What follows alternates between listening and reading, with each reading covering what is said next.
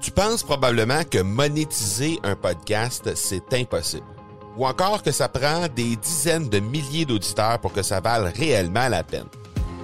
Et si je te disais que l'approche que les podcasteurs ont pour monétiser un podcast est complètement fausse? Et c'est aussi pourquoi seul le premier 1% des podcasts génèrent réellement des revenus. Mais qu'en est-il des plus petits? Des podcasteurs qui, comme toi et moi, n'ont pas des dizaines de milliers d'auditeurs pour attirer des gros annonceurs, mais qui ont une entreprise avec services ou produits à offrir. Comment ces podcasteurs peuvent-ils réellement générer des revenus avec leur podcast? Eh bien, c'est maintenant possible en utilisant une stratégie que j'ai appelée le podcast furtif. Cette nouvelle stratégie est inconnue encore de 99% des podcasteurs francophones à travers le monde, mais c'est la façon la plus efficace pour générer des ventes et des revenus à une vitesse éclair avec ton podcast, que tu aies déjà un podcast ou non. En quelques jours à peine, tu pourras mettre en place cette stratégie et commencer déjà à générer des revenus. Peu importe où tu en es dans ta stratégie podcast, tu dois pas manquer cette série de trois masterclass complètement gratuite. Passe par le academypodcast.com par oblique furtif. Selon l'Institut numérique de marketing, une campagne d'influence rapporterait en moyenne jusqu'à six fois le montant investi au départ. Mais est-ce que c'est bon pour tous les types d'entreprises? Comment est-ce que ça fonctionne? Comment est-ce qu'on peut s'assurer d'en avoir réellement pour son argent quand on fait une campagne de marketing d'influence? Ben, c'est justement de ça dont on va parler avec la fondatrice de Fred Influence, Fred Rioux. Bienvenue sur l'épisode 289 de l'accélérateur. Mon nom est Marco Bernard, entrepreneur, consultant et formateur en podcasting avec plus de 100 000 auditeurs et plus de 300 000 dollars en revenus générés depuis son lancement, l'accélérateur, c'est le rendez-vous des entrepreneurs pour discuter marketing, vente et entrepreneuriat.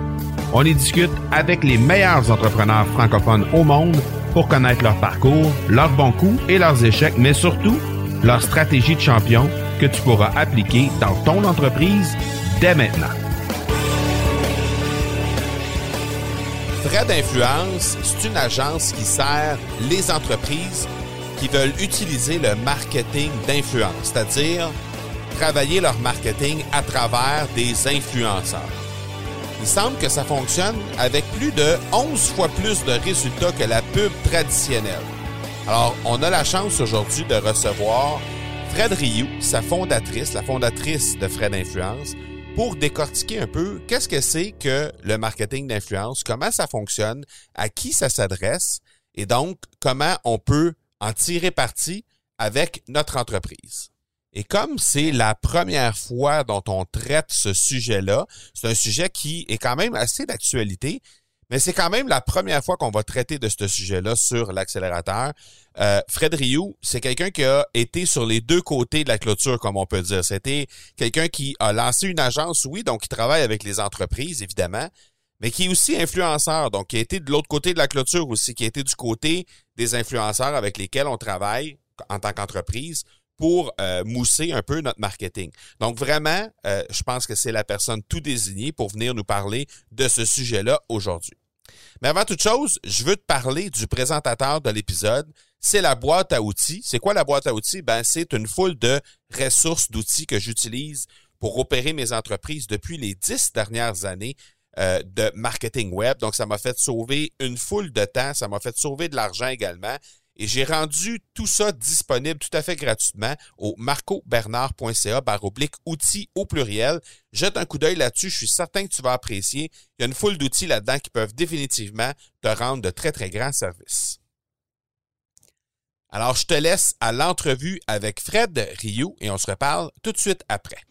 Fred Influence, c'est une agence qui euh, sert les entreprises qui veulent utiliser le marketing d'influence à travers les influenceurs ça semble que ça fonctionne plus de 11 fois les résultats de la pub traditionnelle. Donc, on a la chance aujourd'hui de recevoir Fred Rioux, sa fondatrice, pour décortiquer un peu qu'est-ce que c'est que le marketing d'influence, comment ça fonctionne, à qui ça s'adresse, etc. Alors, Fred Rioux, merci beaucoup d'avoir accepté l'invitation de passer sur l'accélérateur. C'est super apprécié. Oui, ça fait plaisir. Merci pour l'invitation. Euh, les influenceurs, c'est arrivé il y a quelques années avec euh, l'avènement des médias sociaux et tout ça. C'est toujours de mm. plus en plus nombreux. Il y en a de plus en plus. On dirait qu'on s'en va sur les médias sociaux puis on se ramasse qu'il y a plein, plein de monde qui, qui sont des influenceurs, entre guillemets, on va dire. Ben, c'est pas toujours des champions en passant. Fait c'est pour ça que je trouve ça intéressant de t'avoir aujourd'hui parce que parfois, il y a un peu comme un une image péjorative de, du marketing mm. d'influence dans certains cas parce que on va se le dire, c'est pas toujours glorieux la façon que c'est fait. Donc euh, mm-hmm. là, on va avoir la chance de parler à quelqu'un qui est là-dedans puis qui gagne sa vie avec ça. Fait que regarde, on va avoir les bonnes pratiques puis tout ça, c'est ça l'important, je pense. Fait que comment tu peux décrire ça d'abord le marketing d'influence? Ben simplement, c'est ça consiste à faire de la promotion à travers des influenceurs, fait uniquement à travers des gens qui ont euh, un following important sur les médias sociaux, assez important pour pouvoir convertir ça éventuellement en des ventes, que ce soit un produit ou un service. Après ça, découle de ça, on peut toujours venir patcher avec euh, bon du, budget en arrière pour pousser les publications pour ça continue à rouler sur les médias sociaux. Mais principalement, c'est à travers des influenceurs qui, autrefois, on appelait des porte-paroles. Ce, ce, ce principe-là existe encore. Mais maintenant, c'est plus abordable euh, pour la plupart des, entreprises, des moyennes, des petites même entreprises qui vont pouvoir bénéficier d'une voix, puis de, personnes, des humains pour promouvoir leurs produits euh, à la place que ce soit seulement des images ou des vidéos qui sont peut-être impersonnelles parfois. Mhm. OK. Essentiellement, la différence entre un porte-parole puis un influenceur, ce serait quoi? Ah, ben, tu sais, un porte-parole, écoute, je te dirais que ça se ressemble pas mal parce que dans le fond, quand on met le produit ou le service dans les mains d'un influenceur, il devient un porte-parole, ça mhm. devient un peu l'image de marque de notre entreprise. Après, on décide d'en prendre plusieurs ou d'en prendre moins, puis quand euh, tu sais, le client va toujours sélectionner aussi ben, le genre d'influenceur. Tu, parlais en entrée de jeu, ben, quel genre d'influenceur. Il y en a qui, bon, il y a toutes sortes de monde, etc. Ben, c'est sûr qu'après ça, le but, c'est de faire une sélection qui représente bien l'image euh, du client. Alors là, euh, moi, je dirais qu'il n'y a pas vraiment de différence. Là, c'est le même principe qu'on applique sur le web, mais qu'on peut, on peut faire, euh, au lieu de faire ça à petite échelle, là, mais de faire ça à grande échelle, dans le sens que tu avant un porte-parole, un porte-parole qui en ce moment existe encore, là, quand on signe des porte-paroles pour mm-hmm. des fondations, des choses comme ça. Ben là, c'est le fun parce qu'on peut en avoir plusieurs pour un prix peut-être plus réduit, tu sais, puis qu'il y a une plus grande portée des fois. Là. OK à, quel moment ou euh, dans quelle mesure une agence comme la tienne, ça vient intervenir dans le processus entre un influenceur puis une entreprise qui voudrait éventuellement requérir les services de quelqu'un euh, en influence, en marketing d'influence? Euh, moi, je dis toujours que je travaille pour le client et non pour l'influenceur, dans le sens que moi, je représente pas des influenceurs. Donc, j'ai pas, je, je travaille pas pour la carrière de l'influenceur, mais je travaille pour le client.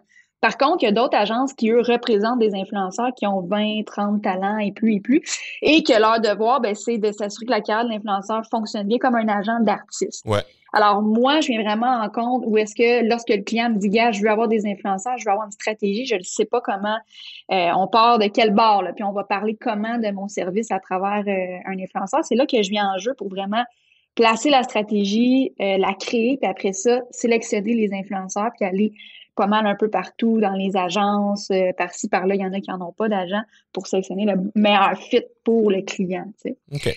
Euh, OK. Il y a une statistique qui dit que tu peux aller chercher jusqu'à six fois les résultats comme ROI quand tu, tu utilises le marketing d'influence. Bon.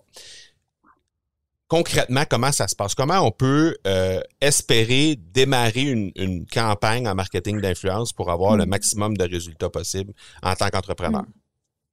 Bon, c'est sûr, je peux pas donner ma recette magique, là, parce qu'on me paye pour ça, mais je peux répondre à ta question, par exemple. euh, simplement, c'est sûr qu'il y a différents services, différents produits. Après ça, qu'on on peut faire la meilleure stratégie d'influenceur. Après ça, il faut que le service corresponde, réponde à un besoin dans le temps en ce moment. Tu sais. Mm-hmm. euh, on voit ça dans n'importe quelle sphère de marketing, c'est la même chose. Tu sais. Mais pour faire une, bonne campagne d'influence, c'est sûr, il va falloir avoir un professionnel. Moi, c'est sûr que je suggère ça. Il y a beaucoup de clients, par contre, qui veulent euh, faire leur propre marketing d'influence, fait eux-mêmes aller chercher des influenceurs, eux-mêmes communiquer. des fois, ben moi, je viens juste donner des petits conseils, tu sais, sur Gap, peut-être faire ça, fais ci, parce que tu disais encore en entrée de jeu, tu sais, bon, on voit n'importe quoi des fois, mais c'est ça parce qu'on c'est un nouveau média, hein, c'est une nouvelle manière de faire de la pub. Des fois, ben, tu sais, des fois, on sait pas, on est une petite entreprise, une moyenne entreprise, puis on va aller euh, approcher une vingtaine d'influenceurs, mais on sait pas trop, puis tu sais, on n'est pas habitué, on sait pas c'est quoi, mettons, leur taux d'engagement, mm. qui est très important, un taux d'engagement pour avoir un, un, retour de six fois sur investissement, ben, il faut un bon taux d'engagement. Mais il faut néanmoins parler à la bonne clientèle cible. Parce que chaque influenceur, ben, que ce soit bon en fitness, euh, il va y avoir des influenceurs qui sont spécialisés en fashion, beauty, il y en a d'autres qui vont être, je sais pas, plus famille, tout ça. Ben, chaque personne a une tranche d'âge différente. si tu choisis pas le bon dans la bonne clientèle cible que tu veux rejoindre, ben là, tu lances ta, ta canne à pêche à l'eau, euh, tu peux pas rien. ouais, ouais, c'est ça.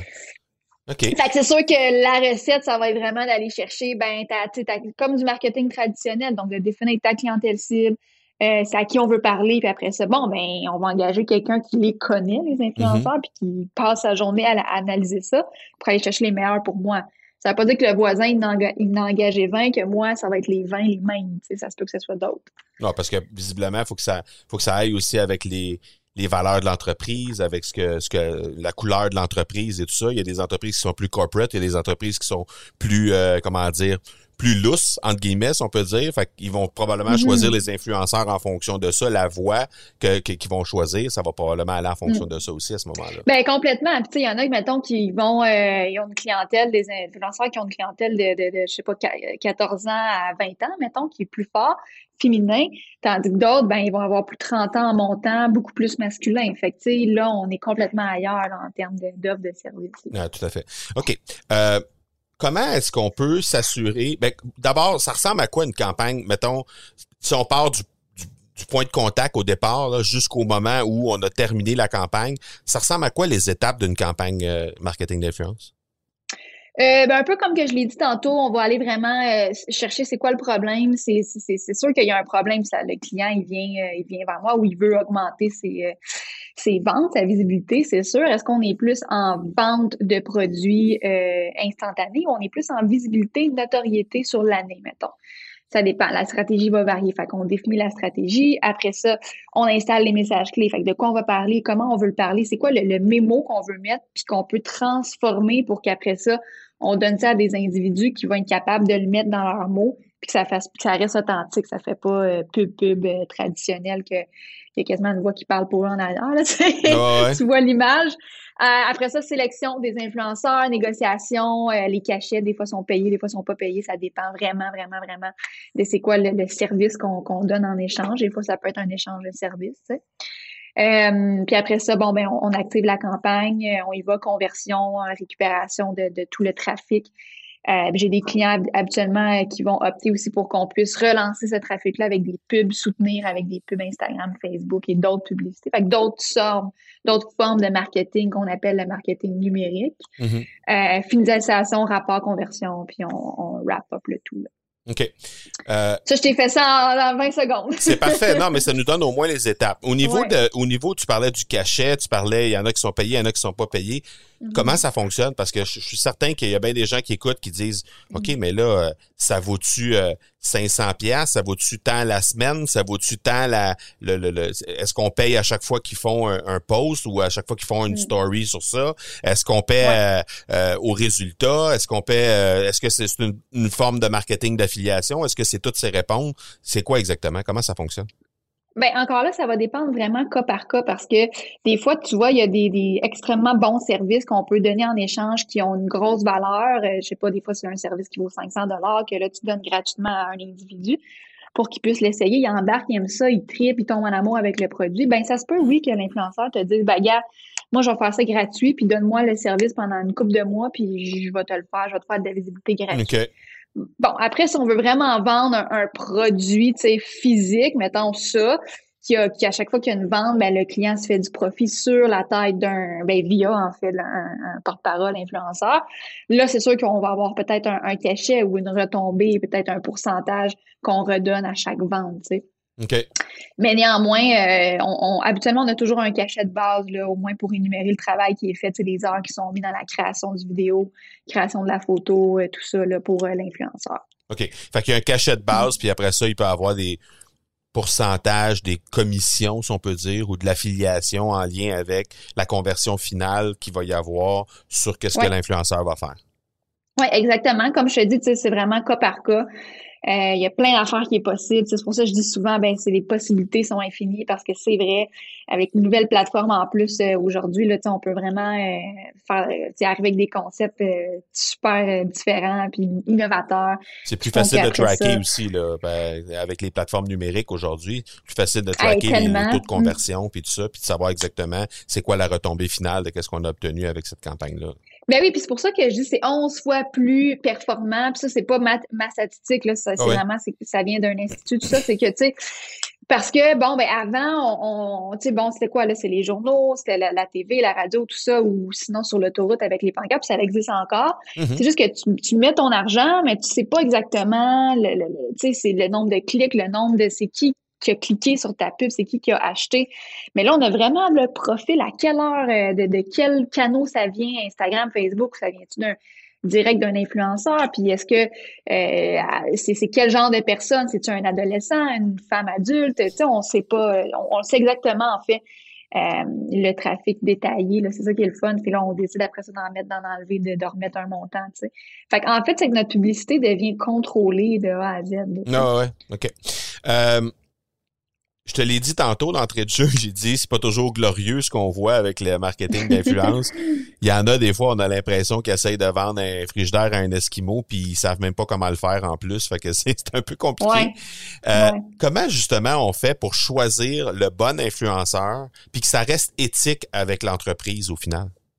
Ben, tu sais, il y a toujours un, truc de genre, nous, quand, tu sais, je parle pour moi, les, agents, dans le fond, qui mm-hmm. vont proposer le produit puis le service aux influenceurs il y a toujours un genre de ben, est-ce que je les connais assez pour me dire, elle ou lui, ce serait tellement un fit avec ce produit-là, ça, ça, ça rentrerait dans son quotidien, puis ce serait vraiment authentique. Bon.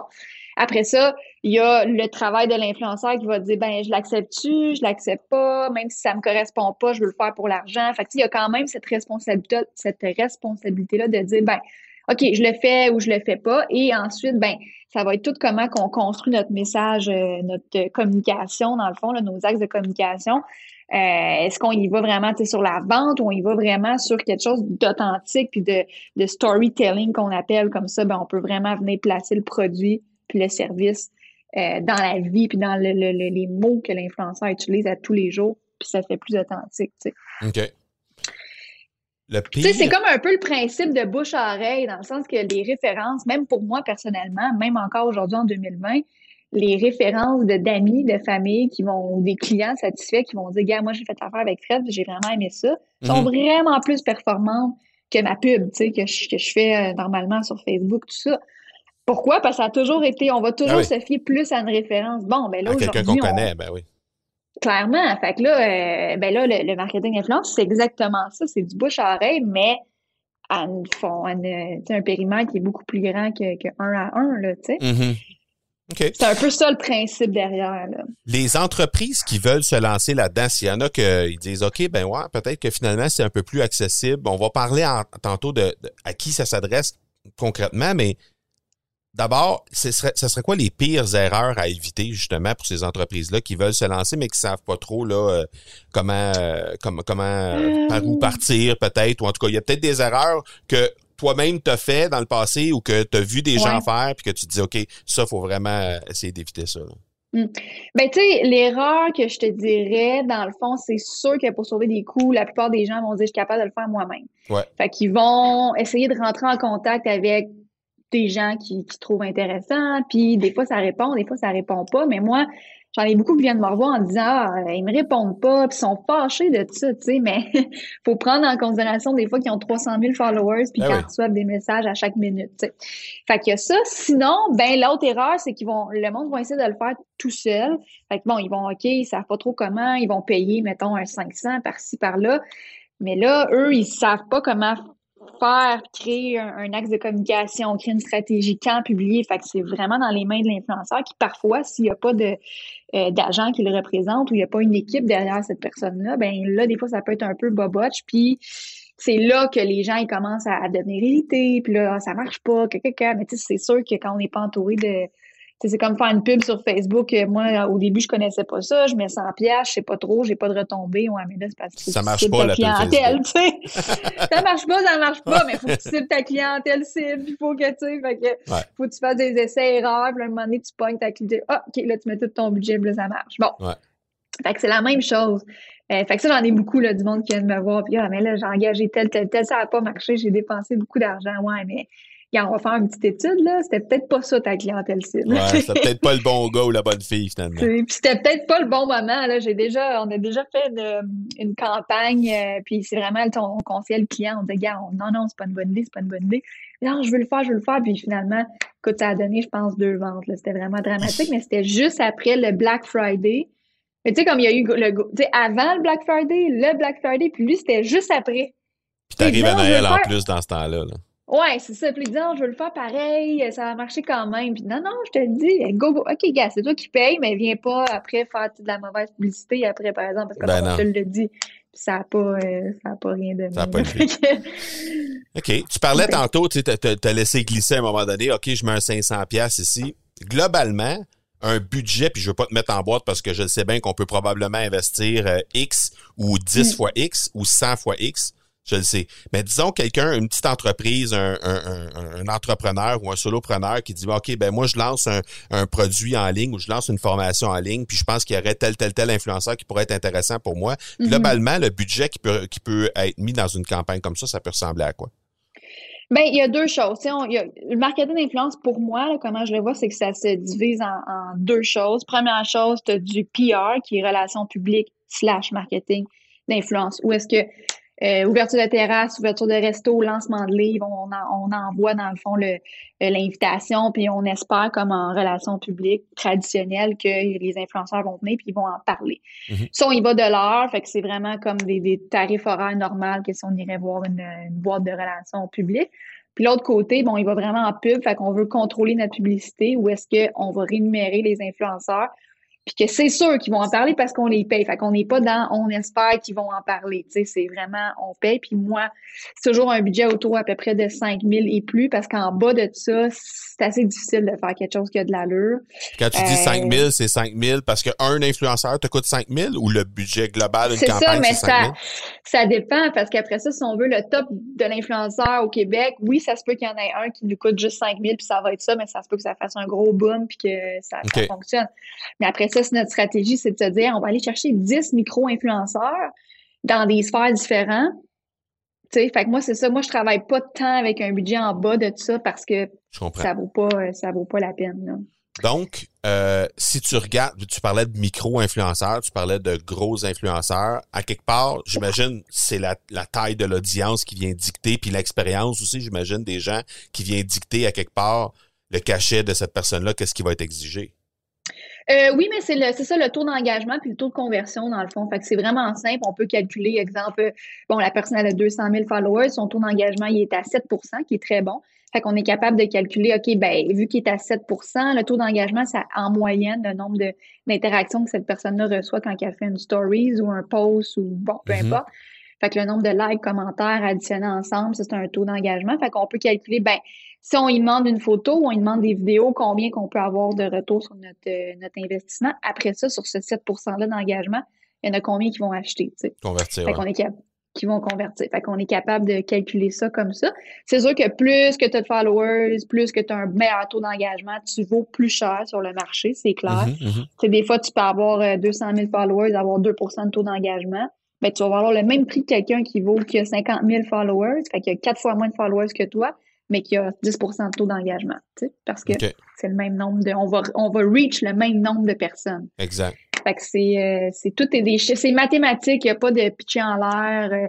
Par contre, euh, les cachets peuvent augmenter dans les fortes périodes. Fait que dans le fond, tout ce qui est don Noël, tout ça, ça peut augmenter. Après ça, si on demande une exclusivité, certaines compagnies, exemple, bon, de téléphone, tout ça, qui vont signer des contrats sur le long terme, donc un, un an, deux ans, mais qui vont demander l'exclusivité clairement, on augmente euh, le prix, c'est sûr. Là.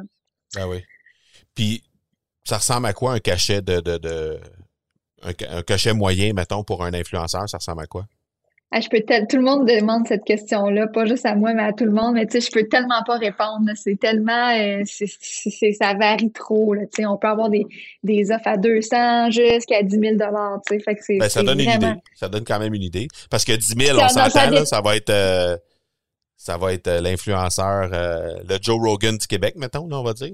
Oui, mais en même temps, des fois, on peut dire, OK, mais pour 10 000, on, on demande à la place, c'est l'implication aussi, le temps. Si on demande à la personne de faire, bon, une vidéo qu'il doit créer lui-même sur sa mhm. plateforme, le publier, euh, ou venir en studio par une journée de tournage pour une, une compagnie qui voudrait engager des bons, utiliser le visage, euh, puis après ça, d'avoir euh, faire rouler les publicités, euh, puis mettre ça à la télé. Je sais pas, il y a tellement de possibilités que, tu sais, à un moment donné, c'est aussi, on paye pour le taux de conversion, l'engagement, mais on paye aussi pour la personnalité. Tu sais, fait que c'est une personnalité aussi qui est devenue influenceur à la suite de sa carrière, vaut plus cher. Mm-hmm. qu'un influenceur, juste un créateur de contenu. Après ça, si c'est quelqu'un euh, qui, est peut-être pognant de trois offres, puis là, on la veut, ben là, on va lui donner plus. Tu sais, fait qu'il y a tellement de cas, là, je peux vraiment pas répondre sur exactement le cachet. Est-ce que tu dirais que, justement, tu parles d'influenceurs qui ont bâti leur, leur audience au fil du temps, puis il y en a d'autres, c'est des overnight ou presque, là, tu sais, là, on s'entend. Il y en a qui sont arrivés là, puis oups, tout à coup, euh, il y a eu un gros boom, puis sont rendus, euh, sont rendus. Est-ce est que, mm. quand tu as le choix entre les deux, Qu'est-ce que qu'est-ce que mm. toi, tu as tendance à as-tu tendance à aller vers celui qui a bâti vraiment au fil du temps ou celui qui est overnight? Euh, encore là, ça, ça dépend toujours du service parce que des fois, on va avoir un produit à court terme, fait qu'un produit qu'on vend sur une période de trois mois, puis après ça, c'est fini, les, gens l'ont déjà. Fait qu'on peut prendre des succès overnight, là, pas de problème. On veut juste que ça se vende rapidement. Après ça, quand on est dans une, une, compagnie qui ont besoin de crédibilité, une compagnie ça fait 20 ans que ça existe, puis qui ont toujours fait des belles sais, qui ont quand même de la notoriété puis qui veulent que ça continue, peut-être aller chercher la clientèle milléniaux. Euh, alors là, on va aller peut-être avec des personnes qui ont un engagement solide, qui l'ont construit à travers les années. Tu sais. OK. Je voyais sur tes médias sociaux, tu as travaillé avec euh, Lululemon, tu as travaillé avec Fido, des entreprises comme ça. Clairement, c'est pas nécessairement la, la, majorité des gens qui écoutent le podcast au moment où on se parle. Ceci dit, je suis certain qu'il y a des entreprises beaucoup avec moins grande envergure avec qui tu travailles. À mm-hmm. qui ça s'adresse? Quel, quel type d'entreprise ça s'adresse? Tout le monde.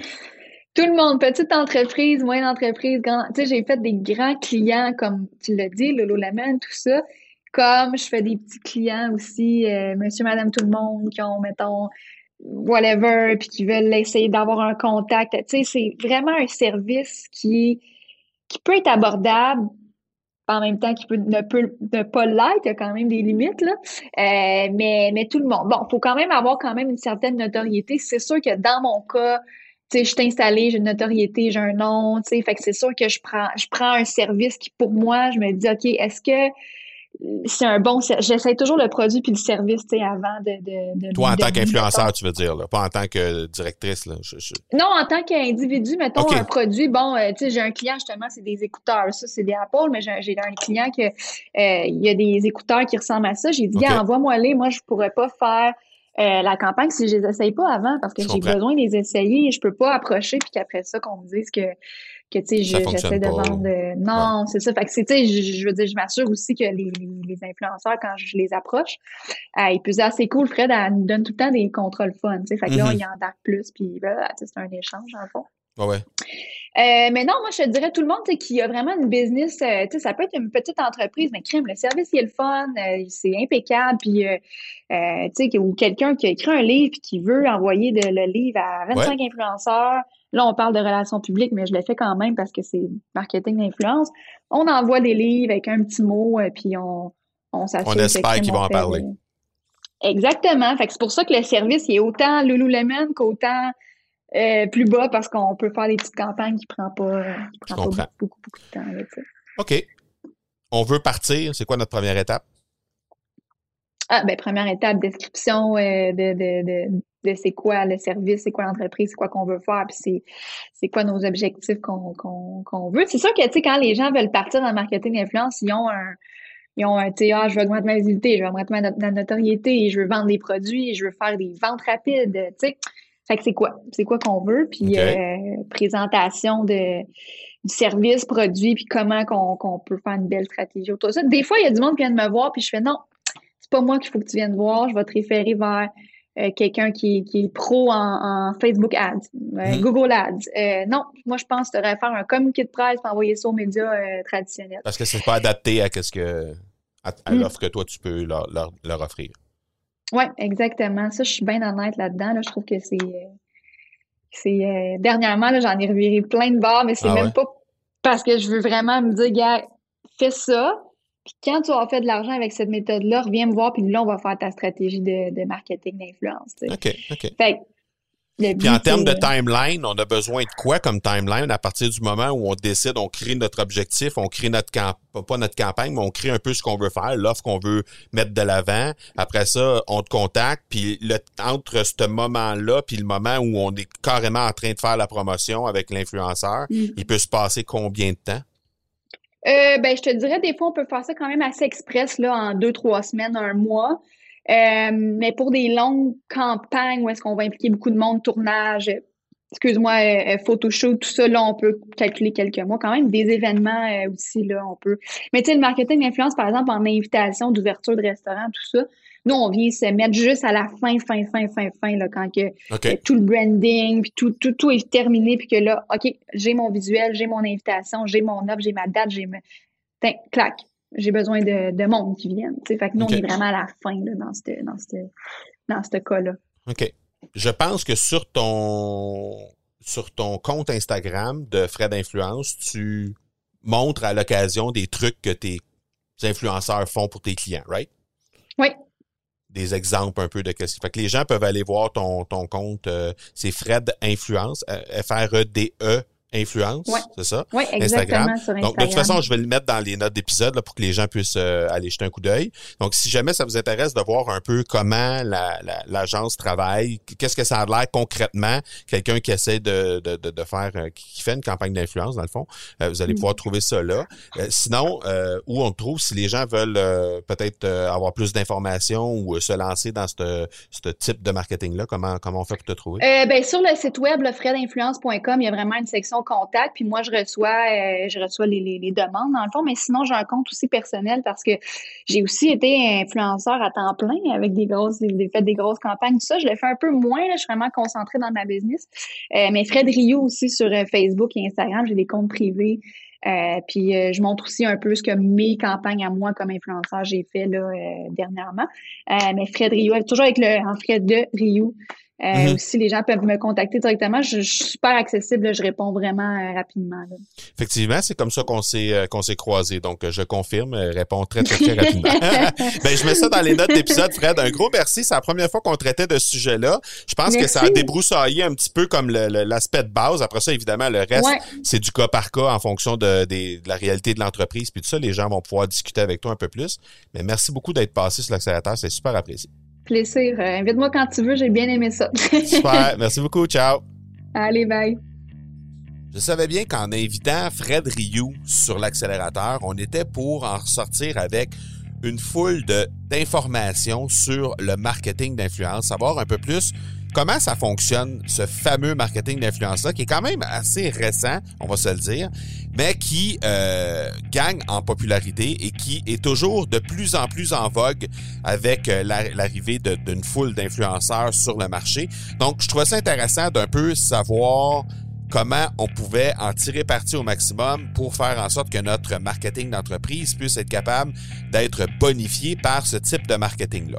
Alors, évidemment, je pense qu'on a compris qu'il y avait une bonne base qui nous a été livrée aujourd'hui et qu'on pouvait euh, définitivement, sur, sur laquelle on pouvait définitivement tabler pour la suite des choses euh, dans euh, une éventuelle stratégie de marketing d'influence mais aussi qu'il y avait, euh, c'était beaucoup plus complexe peut-être qu'on le pensait, à, tout le moins que beaucoup de gens peuvent le penser, et donc que ça nécessite, ça nécessite pardon, l'intervention de quelqu'un comme Fred Rioux et de son agence Fred Influence pour s'assurer qu'on puisse être capable de maximiser chaque dollar qu'on investit dans une campagne d'influence. Donc, je t'invite à jeter un petit coup d'œil sur les différents profils de médias sociaux euh, qu'elle nous a laissé à la fin de l'épisode, qui sont également dans les notes d'épisode. Donc, va jeter un petit coup d'œil là-dessus euh, pour qu'on puisse, pour que tu puisses continuer à discuter avec Fred si jamais ça t'intéresse de euh, donner suite à ce ce, type de marketing-là pour ton entreprise. Je pense qu'elle va se faire un plaisir